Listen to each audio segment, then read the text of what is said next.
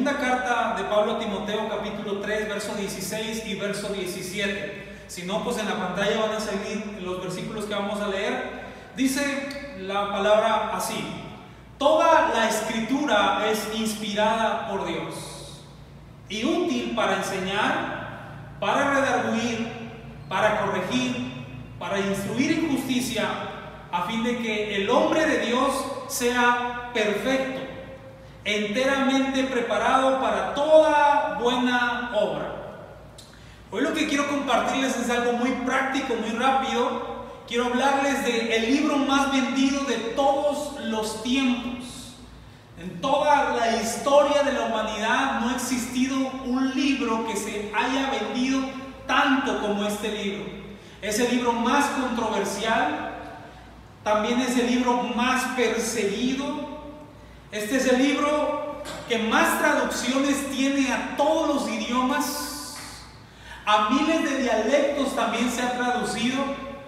Ha llegado a los rincones del mundo prácticamente por misioneros que han perdido su vida, han dado su vida para que un ejemplar llegue a las manos de las personas que no contaban con él. Dije que es el libro que más vidas ha cobrado, por así decirlo, de misioneros que han llevado la palabra, pero también es el libro que más vida ha dado y que sigue dando hasta el día de hoy. Me refiero a la palabra del Señor, a la Biblia. La Biblia, la Biblia dice, es inspirada por Dios. Cristo es su gran tema. Nuestra salvación, su buen propósito. Y llevarnos a la gloria es su meta. La palabra de Dios es el mismo Dios en acción. Dice la Biblia que es útil.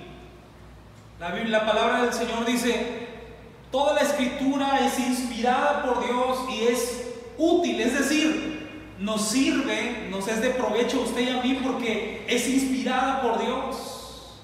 El mismo Dios, el creador del universo, el que creó todas las cosas perfectas, tuvo bien inspirar la palabra para que a través del tiempo y el día de hoy y hasta el día de su regreso esta palabra nos sea útil a usted y a mí.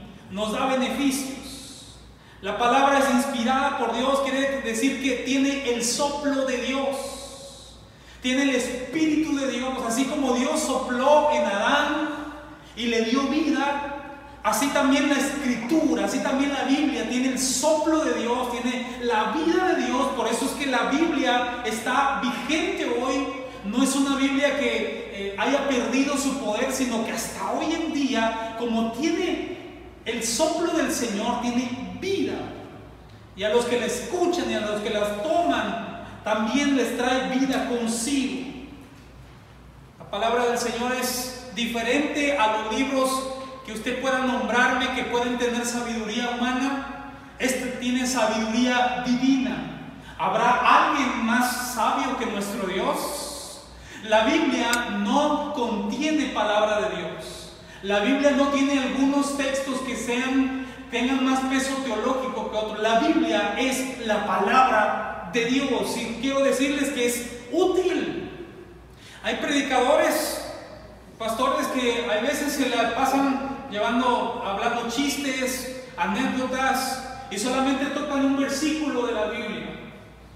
Creo que lo que es útil, aunque un testimonio puede tocar a una persona, puede quebrarla, puede hacerla, animarla, lo que lo cambia es la palabra del Señor. La Biblia es útil. Una vez escuché a David Wilkerson diciendo que le llegó un testimonio donde un pastor semana tras semana llegaba, contaba chistes, decía, cierren su Biblia, la Biblia no tiene nada para decirnos el día de hoy. Yo creo que la Biblia sigue siendo útil para nosotros.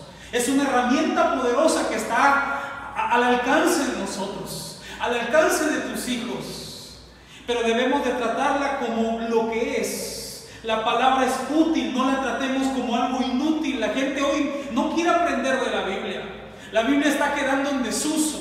Hay personas que eh, necesitan un consejo, y van más y compran revistas de 15 a 20, eh, libros de autoayuda, libros de cómo trabajar tu mente, pero la Biblia dice, ella misma dice decir que es útil, así que nos sirve. Algunos ignoran que los libros de, de economía, los libros de poesía, de autoayuda y aún las mismas leyes tienen su base en la palabra, en la Biblia. ¿Cómo no va a ser útil si aún yo he visto bestsellers que citan la Biblia porque la Biblia sigue siendo útil? ¿Alguien cree conmigo que la palabra del Señor es viva y que es útil? Alguien ponga más, ya vamos a arrancar con los hashtags. Hashtag de hoy, la palabra eh, tiene vida. Alguien ponga así, la palabra tiene vida. O si quiere poner la palabra es útil, algo que bendiga esta enseñanza. Número uno, la palabra es inspirada y es útil. Número dos, nos enseña. Nos enseña. Hay tantos caminos, tantas influencias en el mundo que las personas hoy están confundidas. Uno puede ver la necesidad de las personas que tienen de Dios. Hay necesidad espiritual, hay un vacío en el corazón. Hay personas que están de una relación a otra porque se sienten vacías. Hay personas que están buscando con dinero comprar y llenar ese vacío. Pero la Biblia dice que en medio de toda la confusión que el hombre pueda tener, en medio de toda esa hambre, la Biblia nos enseña. Hay una necesidad espiritual en la vida de las personas. Lo triste es que son engañados por falsas doctrinas, por falsos maestros, llevando la palabra fuera del contexto, fuera de la instrucción divina fuera de lo que Dios estableció. Y en medio de tanta confusión, en medio de tantos caminos a seguir, la Biblia nos enseña a ir por el camino correcto, a tomar las decisiones correctas, a vivir de la manera correcta, a demostrar que verdaderamente somos hijos de Dios. La palabra nos enseña a ser buenos padres. La palabra nos enseña a ser buenos hijos, buenos esposos, buenas esposas, y es tu caso buenos jefes, buenos administradores. La palabra nos enseña a no caer con la mujer interesada. La palabra nos enseña a un camino hacia el cielo. La palabra nos enseña cualquier tema que usted pueda ser bendecido, la palabra te lo enseña. Pero lo triste es que la gente no quiere ser enseñada el día de hoy. La gente hoy toma la enseñanza como algo irrelevante como algo que puede ser o no puede ser. Y la Biblia dice que la, la, palabra nos enseña a ir por el camino correcto. Deja que la palabra te enseñe. Deja que la palabra te guíe. Cuando estés en medio de confusiones, cuando estés en medio de querer tomar decisiones, no vayas con la comadre Chencha, no vayas con el compadre Rutilo. Ve a la palabra. La palabra tiene un consejo para ti. Deja que Dios te hable a través de ella. Dios se ha mostrado a nosotros al menos de tres formas. Número uno, a través de su creación. Número dos, a través de su Hijo Jesús. Pero número tres, a través de la palabra. La palabra nos enseña, nos guía por el camino correcto. Pero cuando nosotros como Nuestros padres nos han enseñado un ejemplo, les quiero poner un ejemplo quizá burdo y que digan, hijo, no metas tus dedos al contacto porque algo te va a pasar. No lo metas, aléjate del fuego y a veces uno está a ver qué se siente y va y mete los dedos y siente que la Virgen le habla. Va y pone los, las manos en el fuego y ¡ay! ¿Por qué? Y empezamos y gritamos, mamá, papá, te dije que no lo hicieras. Así es el Señor. La palabra es útil, la palabra nos enseña, nos dice, no te vayas por este camino, puedes evitarte muchas tragedias, muchas lágrimas, mucho dolor, pero nosotros, a pesar de que nos enseña, ojo, no nos obliga. La palabra de Dios no fuerza a nadie, porque Dios no tiene esa característica. Él nos dio libre albedrío. Asimismo, la palabra de Dios respeta nuestra voluntad. Nos enseña, si es cierto. Pero si después de esto no queremos aprender y seguimos mal, entonces nos redarguye. La, la Biblia, la palabra es inspirada por Dios y útil para enseñar, para redarguir. Cuando no aprendemos por la enseñanza, la palabra empieza a redarguir, es decir, habla, argumenta en contra de lo que estamos haciendo, por ahí no. Hay veces que vienes a una predicación o escuchas una predicación y vas a hacer algo en la tarde y Dios te dijo, no lo hagas. Y tú dices, pues total, una predicación, total, Dios perdona, el Señor te enseñó. Y tú dices, pues lo voy a hacer, total, una canita al aire, total, pues, eh, pues que no va a pasar nada. Y, y, cuando vas hacia la decisión que Dios te dijo que no, la palabra empieza a redarguirte, el Espíritu Santo empieza a redarguirte, no vayas. Un ejemplo, esa mujer no es tu esposa, no vayas, no le contestes, no inviertas en ese lugar. No es, no es digno de un hijo de Dios hacer lo que vas a hacer. La palabra empieza a argumentar en contra de nosotros. Y nos hace entender que estamos mal. Nos lleva a la verdad. Nos lleva al error que tenemos delante de Dios. Yo, yo sabe cómo lo, lo comparo. Mi mamá tenía una frase que, ay, cómo me chocaba, la verdad. De muy chavito yo le decía, mamá, este, déjame ir a este lugar. Mi mamá decía, no. Entonces yo lavaba unos platos ahí que debía quedar bien y, mamá, este, ¿me dejas ir? Te dije que no. Y otra vez él haciendo la barba, me pasaban las horas y regresaba y, mamá, te dije que no. Y no es no.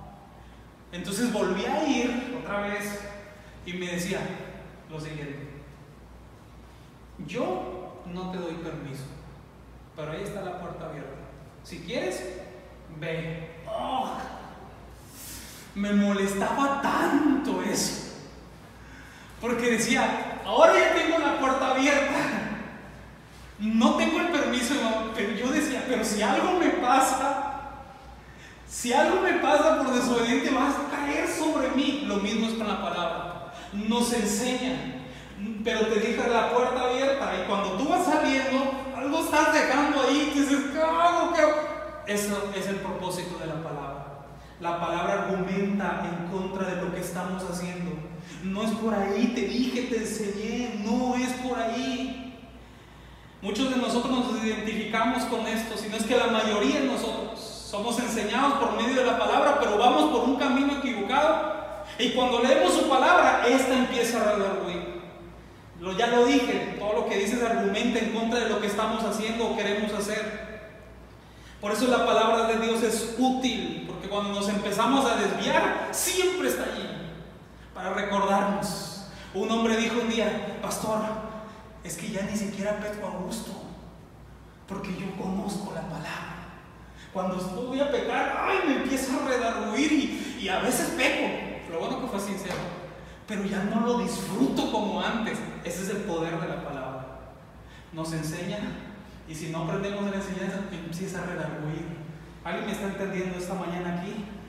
Argumenta en contra de nosotros. La palabra de Dios por medio del soplo de Dios tiene el poder para, aún cuando hemos fallado, algo más pasa.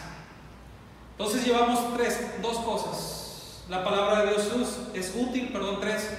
La palabra de Dios nos enseña, Número tres, la palabra de Dios nos redarguye. Pero hay una característica de nosotros que muchos de nosotros tenemos, que a pesar de que nos redarguye somos aferrados, o sea, recibimos la enseñanza y empezamos a desviarnos, somos redarguidos por la palabra y seguimos en el camino incorrecto. Pero ¿qué pasa? Que aun cuando fallamos, la palabra de Dios no te abandona sino que la palabra de Dios dice que es útil para enseñar, para redarguir. Y si nosotros insistimos y nos fracturamos y fracturamos la relación con Dios y llegamos al pecado y nos lastimamos a nosotros mismos, no crea que la palabra dice, te lo ganaste, por tonto, te dije que no, te redarguí, hazle como puedas, nos vemos. No. Lo bueno de la palabra es que la palabra dice que es útil también para corregir. Para corregir. La palabra de Dios, por medio del soplo de Dios, tiene el poder para aún cuando hemos fallado y nos hemos equivocado, actúa para enmendar nuestro error, para salvarnos, para librarnos de las consecuencias muchas veces. ¿Qué es la palabra corregir? Es hacer las modificaciones necesarias. Escuche esto, estamos acá en el diccionario. ¿Qué es la palabra corregir? Hacer las modificaciones necesarias en un texto, en un trabajo, en una obra u otra cosa para eliminar sus faltas y sus errores. Eso significa corregir. Otra, otra definición es hacer que disminuya o desaparezca un defecto, una alteración o una imperfección. Fíjese cómo la palabra de Dios es fiel, cómo el Señor es fiel a través de su palabra nos enseña, nos redarguye. Y si nosotros insistimos y pecamos, el Señor es fiel. ¿Alguien cree que tenemos un Dios fiel, que es fiel? Que la Biblia dice que aunque nosotros pequemos, que aunque nosotros fallemos, aunque nosotros seamos infieles, Él permanece fiel. Y aún cuando hemos despedazado nuestro corazón, nuestra alma la fracturamos. Ya lo dije, la relación con Dios la fracturamos. Cuando esa vasija se quiebra. La Biblia dice que la palabra tiene el poder suficiente para corregir esa imperfección. Cuando tú y yo fallamos a Dios y nos vemos en el espejo de la palabra y vemos esas imperfecciones que todavía tenemos, la palabra de Dios no te acusa. La palabra de Dios cuando la tomas y te dejas aconsejar, te corrige borra esas imperfecciones. La Biblia dice que Él nos iba a ir perfeccionando día con día hasta los días de su regreso. Me encanta lo que dice Jeremías capítulo 15, verso 19. Por tanto, así dice, así dijo Jehová, así dijo Jehová, otra vez hablando de la palabra. Si te convirtieres, yo te restauraré Hablo de las personas que hemos pecado delante de Dios. Y que algunos están argumentando diciendo, yo por eso no voy a la iglesia, porque puro hipócrita, al menos yo mejor no voy para no fallar. No, la Biblia dice, por tanto, así ha dicho el Señor, si te convirtieres, yo te restauraré. Y delante de mí estarás. Y si entre sacares lo precioso, lo precioso de lo vil, serás como mi boca. Conviértanse ellos a ti y tú no te conviertas Quiero hablarles y terminar con esto. Voy a terminar esta mañana.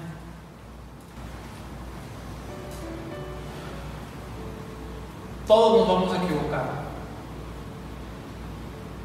Todos vamos a fallar delante del Señor. Todos algún día vamos a pecar o hemos pecado. Y a veces hay personas que se frustran y no conocen el camino de regreso. Hay personas que lo han intentado y vuelven a fracasar, y vuelven a caer, y vuelven a la misma situación. Y se dan por vencidos, porque no conocen la palabra. Hay personas que siguen una religión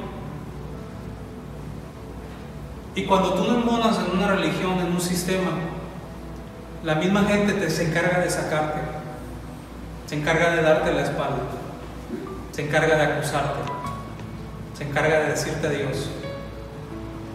Y hay personas que nunca embonaron en el círculo de una congregación y deciden irse. ¿Por qué? No porque las personas tengan la culpa, sino porque no conocieron la palabra. Cuando tú conoces la palabra, la Biblia dice que Él no te suelta, sino que con su palabra te corrige. Si entre sacares lo precioso de lo vil, serás como mi boca. Fíjate lo que Dios le estaba diciendo a su pueblo. Sé que has fallado, sé que pecaste, pero si tú entre sacares del lodo lo precioso, dice el Señor, volverás a ser usado por mí. Mi palabra estará en tus labios. Iglesia, hermanos que nos están viendo, congréguense en lugares donde hablen la palabra. Motivadores hay muchos. Gente que te predique la palabra son pocos. Aférrate a la Biblia.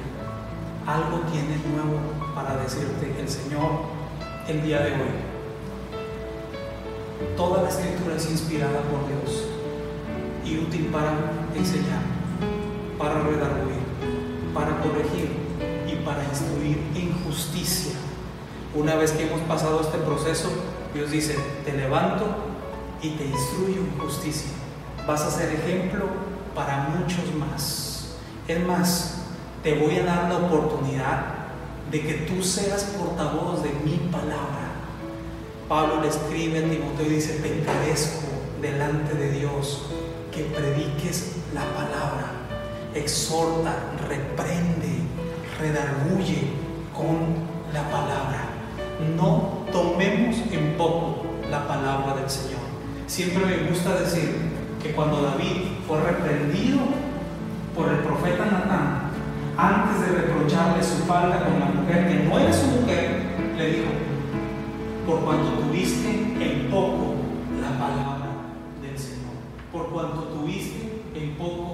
palabra del Señor. Mis hermanos, he terminado este tema. Quiero decirte que quizá tú dices, es que pastor, yo, yo no estoy llamado a ser misionero. Pablo le dijo a Timoteo, enseña la palabra. Bueno, enséñasela a tus hijos tu público próximo es tu familia. Abre la Biblia, enséñales, porque seguro ellos necesitan ser enseñados, ser instruidos. Hay cosas que se te están saliendo de las manos, consejos, gritos, a veces llegan los gritos, llegan los golpes, y tú no sabes que más que un consejo tuyo, en el hijo, en tus hijos, lo que les redarguye es la palabra. Llegará un momento donde tú no los vas a poder ver, donde tú no los vas a poder proteger, pero la palabra va a ir con ellos. Y cuando ellos tengan que tomar decisiones, algo los va a, los va a redarguir. Y escuchen, y cuando ellos fallen, no serán de la población que dicen, se me acabó la vida, y se matan, se suicidan, sino que entienden que tiene un Dios que corrige, que transforma, que vuelve a edificar del polvo que vuelve a levantar de lo que no era nada y vuelve a construir cosas grandes y poderosas, a fin de que el hombre de Dios sea perfecto, enteramente preparado para toda buena obra. ¿Quiere dar gracias a Dios por la palabra? Cierre sus ojos, por favor. Señor, gracias esta mañana te damos por habernos dejado tu palabra. Gracias porque México es un país donde podemos hablar tu palabra libremente, donde la podemos escuchar libremente, donde la Biblia no es perseguida como otros lugares, no es pena ni de muerte, ni nos azotan, ni nos llevan a la cárcel por traer tu palabra con nosotros. Gracias por eso. Ayúdanos a tomar la responsabilidad de poner en alto tu palabra, Señor a no tenerla como inútil, sino todo lo contrario, que respetemos tu palabra, que les enseñemos a nuestra familia lo que es tu palabra. Tu palabra es útil para enseñar, Señor, para redarguir, para corregir y para instruir. Tú nos quieres preparar para toda buena obra y hacernos perfectos. Gracias, Señor, porque estamos en ese proceso.